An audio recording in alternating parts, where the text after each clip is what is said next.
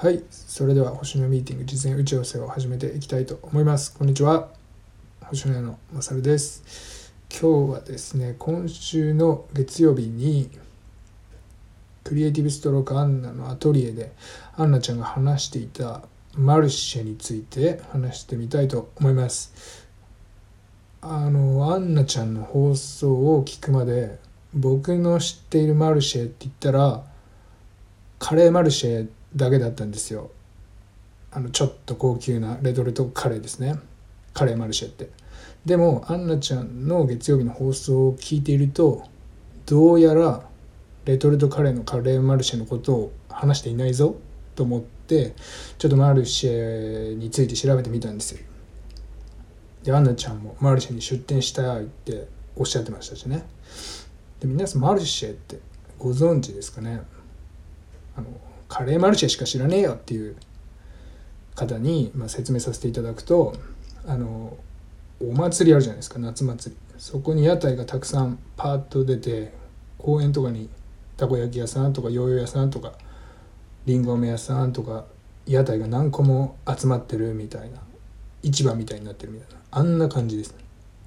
で定期的に決まった場所で屋台ぐらいのサイズのいろんなお店が集まる、まあ、イベントですね。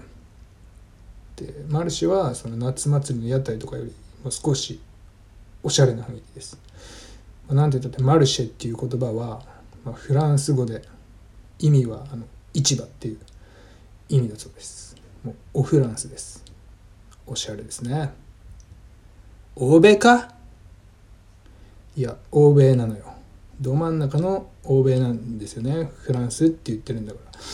でマルシェで売ってるものは、まあ、大体農産物新鮮な野菜とかそれで作ったお菓子とか食べ物が多いんですね。で日本のマルシェの始まりは2009年に農林水産省が農家の所得向上と都市住民の農林水産業への理解促進を狙って始まったもの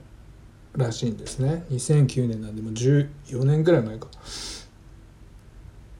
農業やってる人たちの売り上げを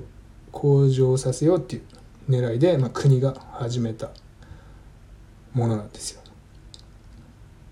でそのマルシェって結構いろんなところで開催されてるみたいで、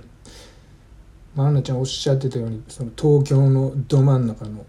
う日本屈指のオフィス街でも毎週水曜とか金曜とか日曜日にさまざまなマルシェが行われてるようなんですよ。でマルシェの一番の魅力はやっぱ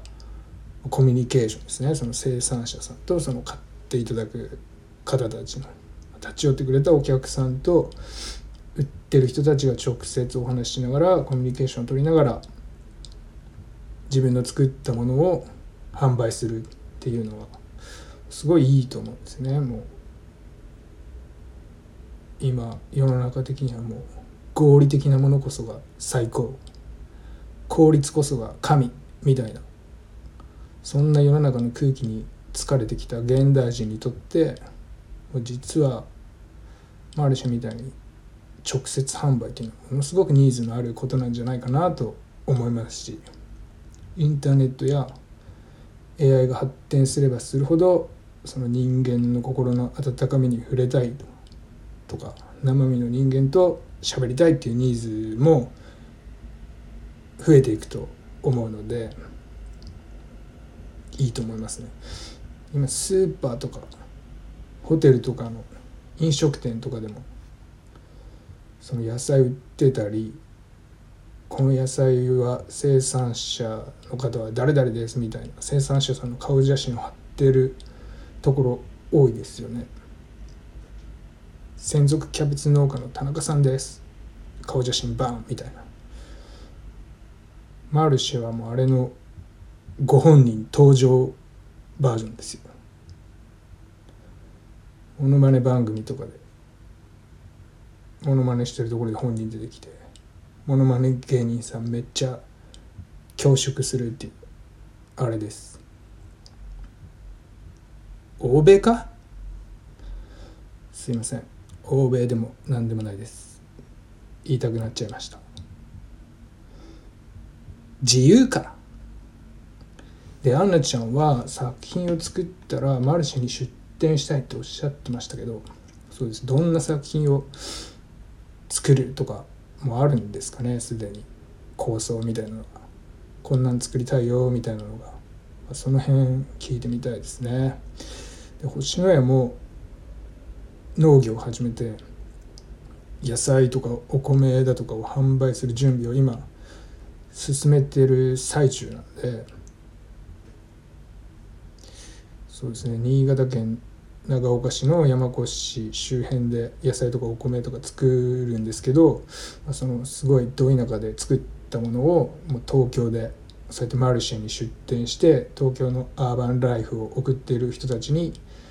直接販売してその星のやがアンナちゃんが言ってた通りなんですけど星のやが作った作品であったり星のやが作った野菜とかお米を多くの人に知ってもらう方法としてマルシェはものすごくいいなと思いました。今度の春にその山菜専門のマルシェとか出店しようかなとか思ったんですけど山菜、まあ、タラの芽とかフキノトウとかウドとかを地元山越していっぱい取ってきてもうそれ専門のマルシェを出してみようかなみたいな。面白そうですね。わらびとかゼンマイとかその辺に生えてるんで山越で調べたところ結構マルシェ出店のハードルは低そうなのでその出店の値段的にも手続き的にも。